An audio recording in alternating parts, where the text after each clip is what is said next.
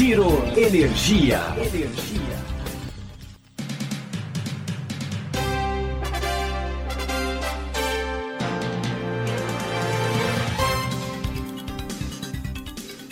Olá, esse é o Giro Energia, o podcast sobre o setor de energia patrocinado e desenvolvido pela Econ Energia.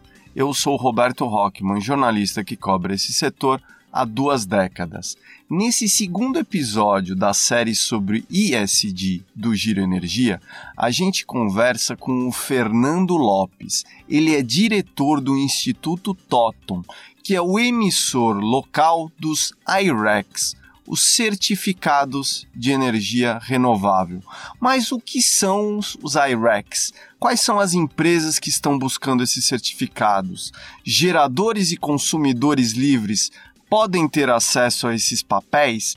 Quais são as novidades dos certificados renováveis desse ano? Tem uma regulação nova na Europa sobre isso? Vamos ouvir o que o Fernando tem a dizer.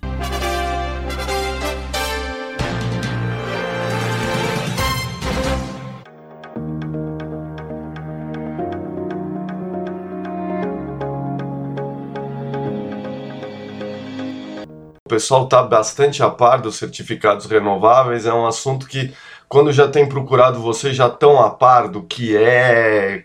Sim, sim. Não, não, não, eles não. Antigamente, nos últimos três anos, mais ou menos, o pessoal ligava muito para saber o que, que é. Hoje não. Hoje eles querem saber se é gerador de energia, como é que faz para vender. E se é consumidor, como é que faz para comprar. Tá. Quer dizer, não, não tem mais uh, essa a dúvida conceitual ou a gente precisa explicar a necessidade. Né? Uh, os comercializadores e geradores já veem isso como uma, um potencial de receita adicional ou de fidelização de, de cliente e as empresas já veem isso como uma, uma necessidade dentro dos seus planos de, de de sustentabilidade, etc., para dar garantia de origem à energia adquirida. Né? E como que estão essas empresas que veem essa necessidade? Tem aumentado esse número de empresas? Está ainda muito localizado naquelas empresas que fazem o protocolo de emissão de poluentes globais, ainda mais ligada a multinacionais, ou já começou a aumentar esse grupo? Já começou a aumentar é, o grupo, né?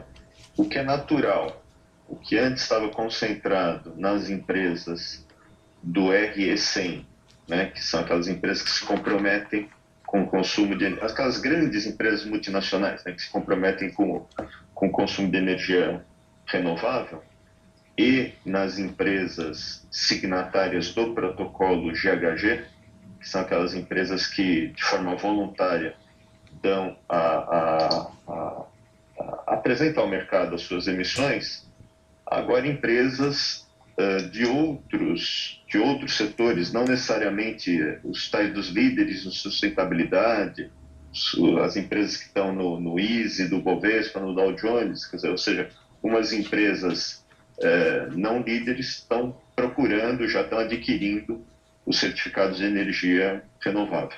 Que empresas são essas que já começam a adquirir esses certificados? São empresas médias, são empresas brasileiras?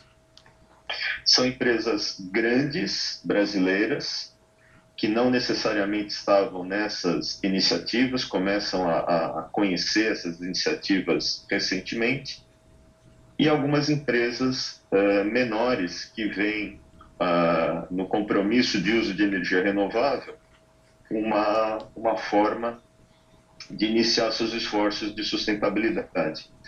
Isso vem também junto até de uma postura mais ativa das comercializadoras. Explico. Com a, liberalização do mercado de energia elétrica, você tem ah, empresas menores procurando o mercado livre. E no que elas procuram o mercado livre, as comercializadoras de energia vão entregar um pacote de, de, de serviços que envolve também a questão de energia renovável. Então elas colocam no portfólio, olha, você vai para o Mercado Livre, você pode comprar no portfólio, você vai ter esta economia na sua conta de energia, porém você tem esses riscos e, você também pode uh, somente adquirir energia renovável adquirindo os RECs. Então, o que antes era um movimento que vinha do consumidor de energia para a comercializadora, para a geradora, agora passa a ser ao contrário. Então, essa é a mudança que a gente está vendo. Então, algumas empresas que nem saberiam que poderiam ter garantia de origem de energia passam a ter essa opção no portfólio oferecido pelas comercializadoras. Tá. Um movimento também, além desse que você está falando, dessa migração aí para empresas menores e uma postura mais proativa das comercializadoras, Outro movimento que a gente viu nesses últimos anos é a tendência da autoprodução de energia. Então, as empresas investirem na sua própria energia elétrica. Isso também vocês têm percebido, essas geradoras próprias também buscando certificar a sua energia? Esse é um movimento crescente? Sim, sim, é, é, cresceu bastante. Inclusive havia, esse é um ponto que havia muitas dúvidas, porque a autogeração, a autoprodução, é uma produção, é, normalmente, com empresas maiores, não é feita dentro da própria unidade. Né? Elas investem, elas acabam sendo sócias num empreendimento de energia e podendo usar aquela energia para ela. Uh, então, elas tinham a dúvida sobre a possibilidade de utilizar esses RECs como RECs de alto consumo. Uhum. O que, que são os RECs de alto consumo? É aquela empresa que ela é sócia de um empreendimento de geração de energia, então ela não precisa necessariamente é, pagar as taxas de transferência de certificado, porque ela está aposentando certificados de sua própria titularidade. Então tem um custo significativamente menor. Então nós esclarecemos esse ponto e dentro dos modelos atuais de autoprodução é possível fazer o autoconsumo. E de outro lado, a gente tem visto os modelos de, de chamados de alto consumo na GD, né? Isso mais para empresas menores, né? Uhum. Então ela não consegue ir ao mercado livre, porém ela consegue se engajar em algum movimento de alto consumo, ou seja, é, a, instalando painéis solares ou participando de cotas de, de aluguel de usinas de geração distribuída. Então a gente tem visto a, a maior democratização aí da, da energia para tanto empresas maiores que vão para o modelo de autoprodução, quanto empresas menores que vão para o modelo, modelo de autoconsumo com GD. Tá, então, ou seja, GD Solar também tem, tem sido uma vertente aí de expansão dos, dos, dos RECs, então. É, exato, é um movimento que tem, tem crescido, inclusive recentemente nós conseguimos obter o apoio formal da ABGD, que é a uhum. Associação Brasileira de Geração Distribuída. Tá. E dentro da ABGD, eles estão com um movimento bem grande para estimular uhum. os, os integradores a incorporar os RECs. Mas aí a gente tem que fazer um. É, é um modelo um pouquinho diferente, porque uma planta, um telhado solar, ele não tem escala para gerar RECs. Então, já sabendo disso, o International REC Standard reconhece a possibilidade de você agrupar vários telhados como se fosse uma usina, uma mini usina, uhum. até 5 mega. E aí, vários telhados compartilhados, né, juntos no mesmo agregado, conseguem ter escala para gerar certificados de energia renovável. Tá. Inclusive, a própria ABGD, é, eu só vou dar um, pequeno spoiler, sem contar muito, ela quer usar esse é, um, um volume grande de telhados no Brasil, a gente já chegou a cerca de 10 GB de geração distribuída. Uhum. Uh, e uma parcela muito pequena desse, desse total emite certificados de energia renovável. Uma parcela mínima. Por quê? Porque individualmente cada dono de telhado não tem interesse um em fazer isso. Uhum, uhum. Porque, mas se de alguma forma isso pudesse ser agregado, uhum. pode gerar um volume de dinheiro uh, interessante uhum. para projetos sociais. E aí eu paro por aqui, liga para o pessoal lá da BGD, eles podem contar o que eles estão imaginando fazer. Tá. Boa, de como é que está essa questão em relação às fontes de, ori, de, de, de geração que buscam RECs? Eólica, solar, GD solar, biometano, como é que está esse universo das fontes de geração? Em termos de potência, hoje a gente está com 300 e cerca de 330, mas a gente tem 20 aí em processo, vamos dizer que estamos próximo a 350 plantas uh, prontas para emitir RECs. Uhum. Uh, dessas plantas, a maioria delas uhum. é de eólica. Uhum. Por quê? Porque a gente tem aquela, ainda tem aquela questão dos 30 mega. Então a gente uhum. pegou um tempo aí.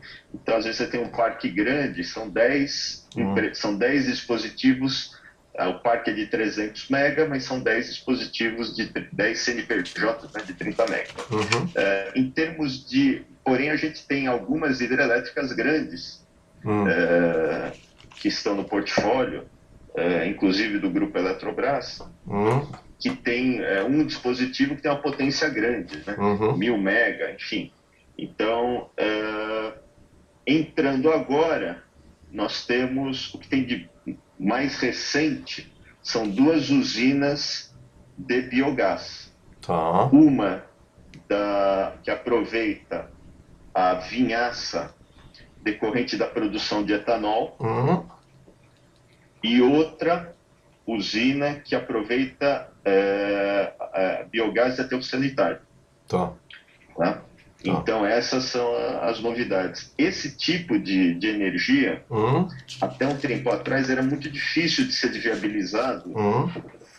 é, por duas razões. O custo dos equipamentos uhum. para fazer biogás, biometano é complicado, uhum. era um custo mais alto. Foi melhorando ao longo do tempo, inclusive agora o governo, com o programa Metano Zero, é, cortou os impostos, o que uhum. ajuda bastante, uhum. mas o que ajudou muito também foi o modelo de GD.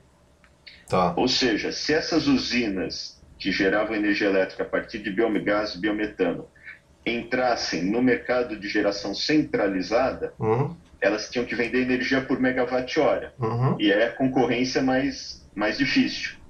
Tá? Tendo, entrando em GD, que normalmente são usinas pequenas, uhum. é, você consegue vender por quilowatt-hora. Tá. E aí, vendendo a energia por quilowatt-hora, ela fica bem mais competitiva. Tá.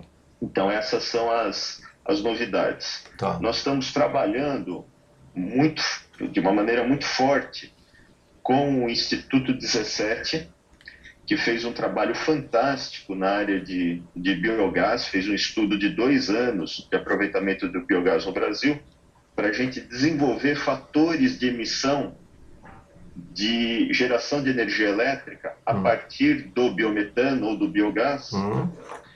considerando a redução de metano. Tá. Porque tá. se você queima, se você queima tá. biogás, uhum. existe uma emissão.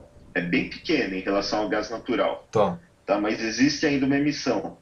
Porém, ela não, essa pequena emissão pode ser abatida com o metano que você deixa de, de emitir é, da, do tratamento da vinhaça, por exemplo, da vinhaça jogada no campo, ou do, do, do lixo a céu aberto, que gera metano direto para a atmosfera. Uhum.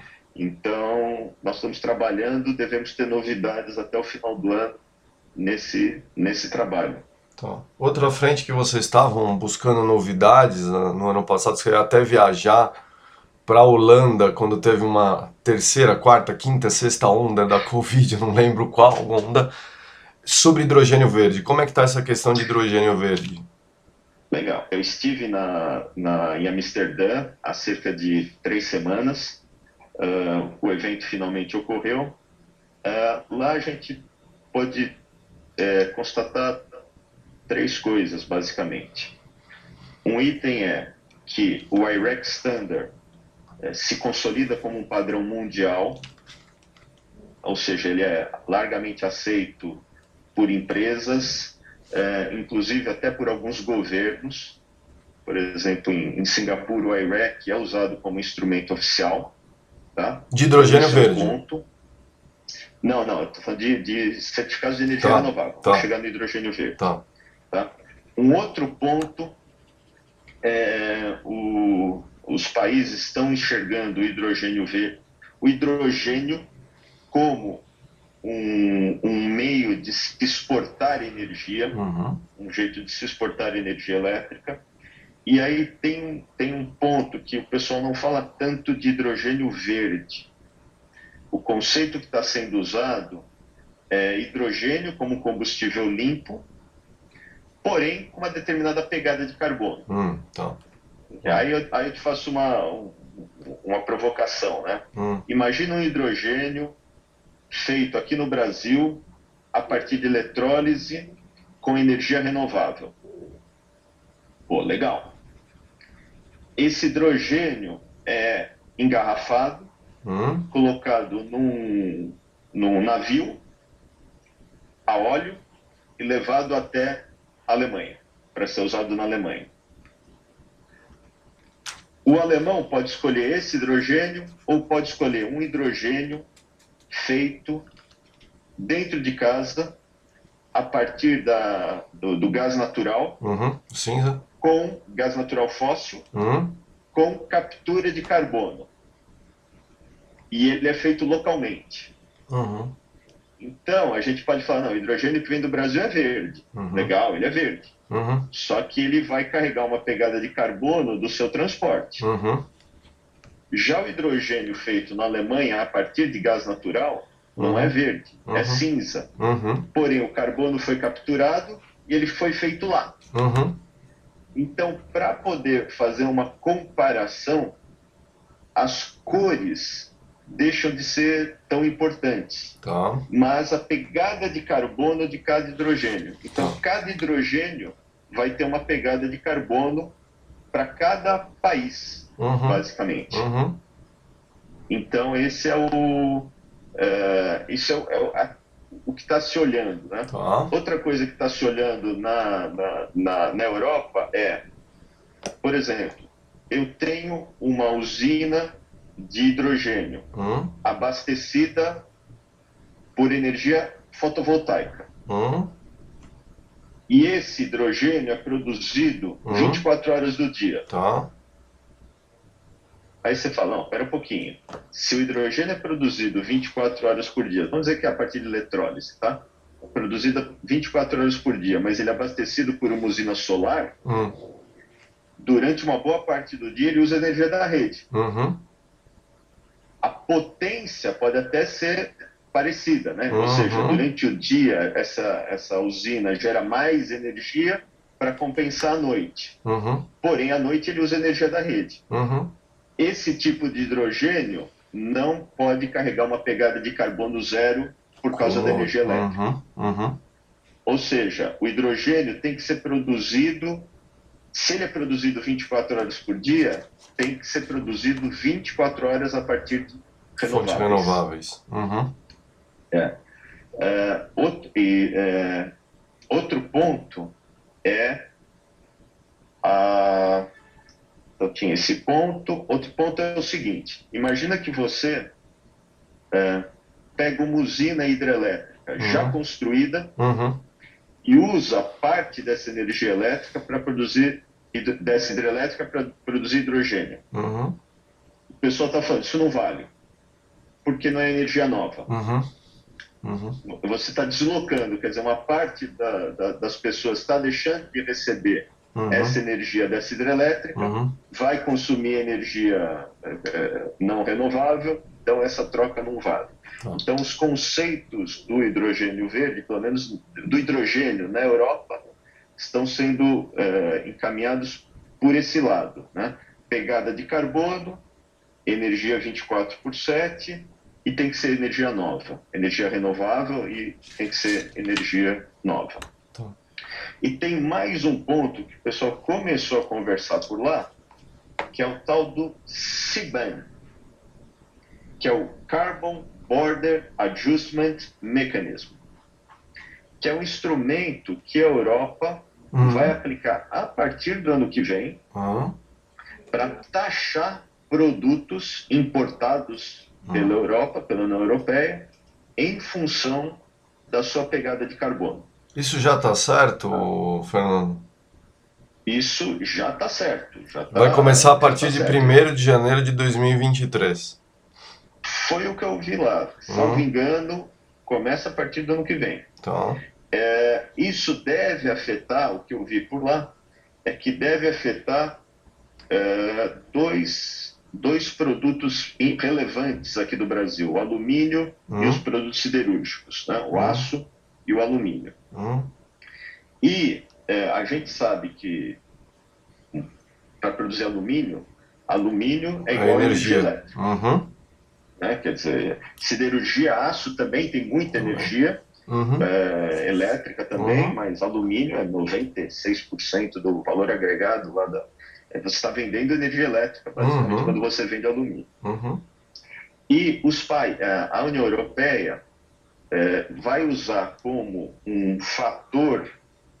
é, ele vai, a, a União Europeia precisa dizer quanto de carbono tem no alumínio do Brasil. Tá? O que, que eles vão usar? A matriz média brasileira. Uhum. Que, comparável a outros países, Uhum. é bem mais limpa. Uhum. Então, isso dá uma vantagem ao produto brasileiro. Uhum.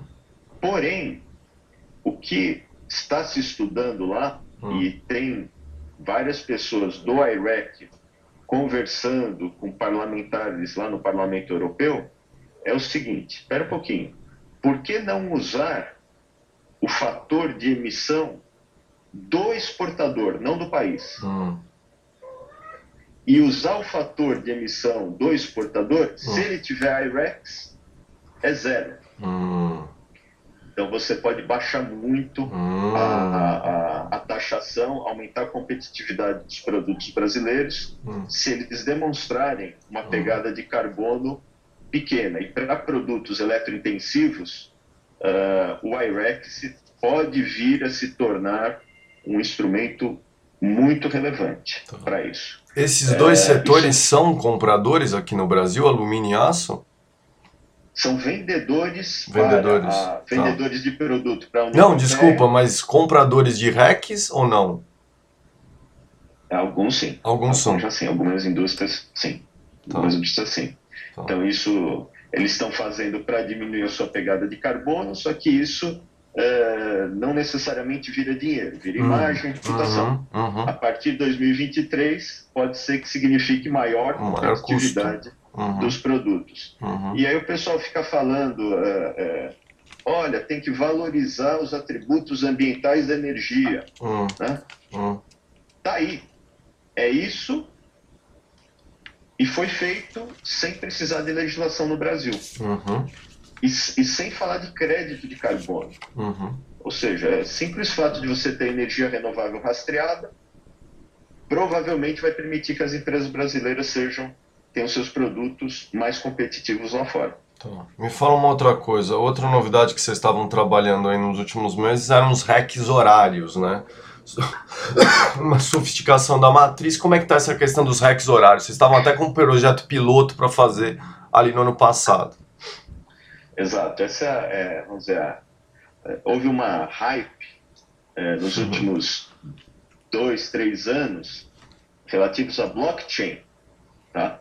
Hoje ninguém mais fala de blockchain, até porque é, a tecno, uma tecnologia, ela já foi incorporada, né? o nosso sistema já tem blockchain, enfim, não é algo Celular. mais, Uhum, tão novo, etc. Tal.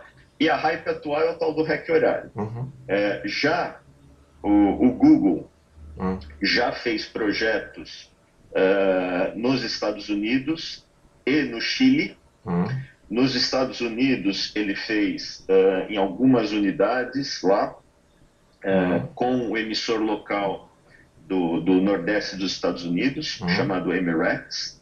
Seria, vamos dizer, um parceiro, vamos dizer, o, o mesmo, o mesmo que faz o Instituto Toton aqui no Brasil, faz esse Emirates lá nos Estados Unidos e está se expandindo.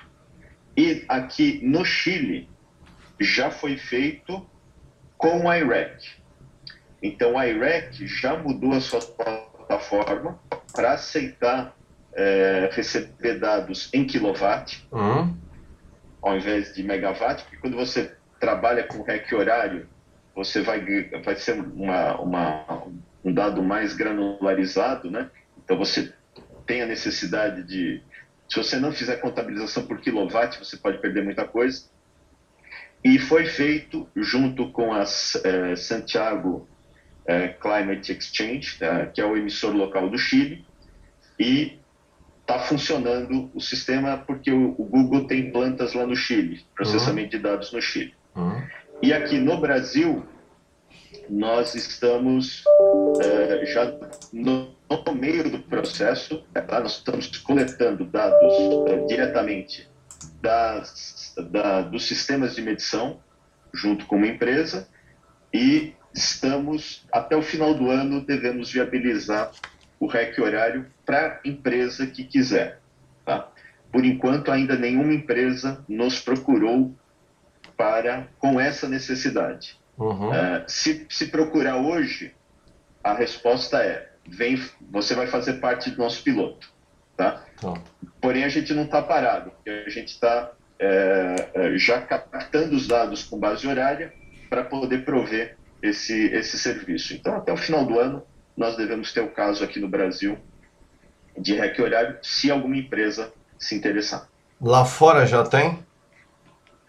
Lá fora já tem. Já tem, é, inclusive, um dos. Foi criado, assim como existe o IREC Standard, que é o padrão do IREC, foi criada uma, uma associação chamada Energy Tag, que é uma associação que criou uma norma para RECs horários.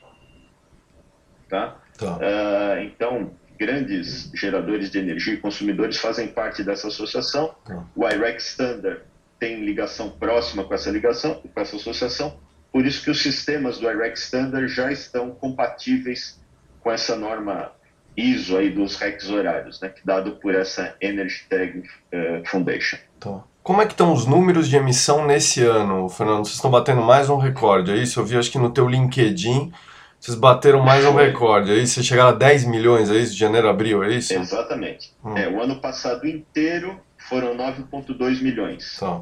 Esse ano já batemos 10 milhões. Tá. Tá? Então isso nos leva a acreditar que devemos chegar até o final do ano com 20 milhões tá.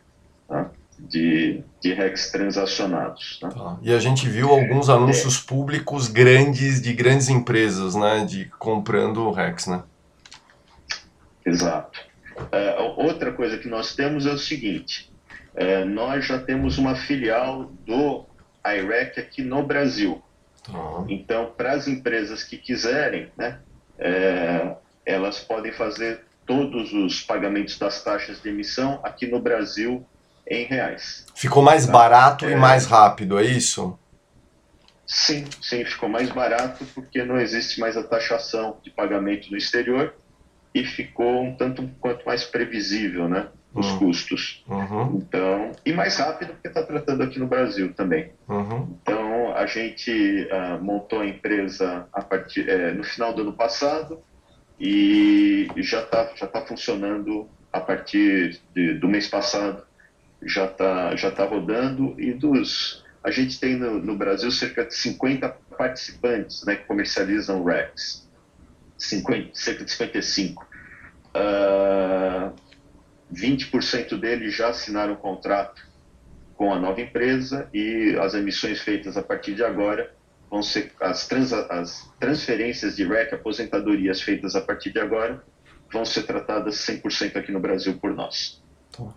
Perfeito. Então quer dizer que já está operacional desde março, então? Já está, tá, desde março. Desde março está funcionando. O que acontece é que, é, como a gente teve que refazer o, é um novo contrato, uhum. uh, ele foi enviado para nós enviamos para todas as empresas participantes e os departamentos jurídicos estão olhando, então tem, tem um prazo aí para acontecer, mas acredito que até o final do ano, 90% das empresas aqui do Brasil vão, vão ter assinado esse, esse contrato para fazer as, as transações aqui no Brasil mesmo. Isso também já está dentro dessa estratégia de vocês de olhar o crescimento futuro cada vez maior, né? Exato, exato. É, é para tornar uh, mais, mais simples né?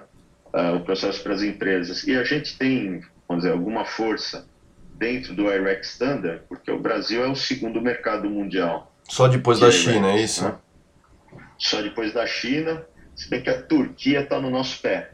Tá. Então tá, a Turquia cresceu muito também nos últimos, no último ano, mas uhum. a gente tem o segundo mercado ainda, então a gente é, justifica-se a criação de uma subsidiária aqui no Brasil. Esse foi o Giro Energia, o podcast sobre o setor de energia patrocinado e desenvolvido pela Econ Energia. Até em breve.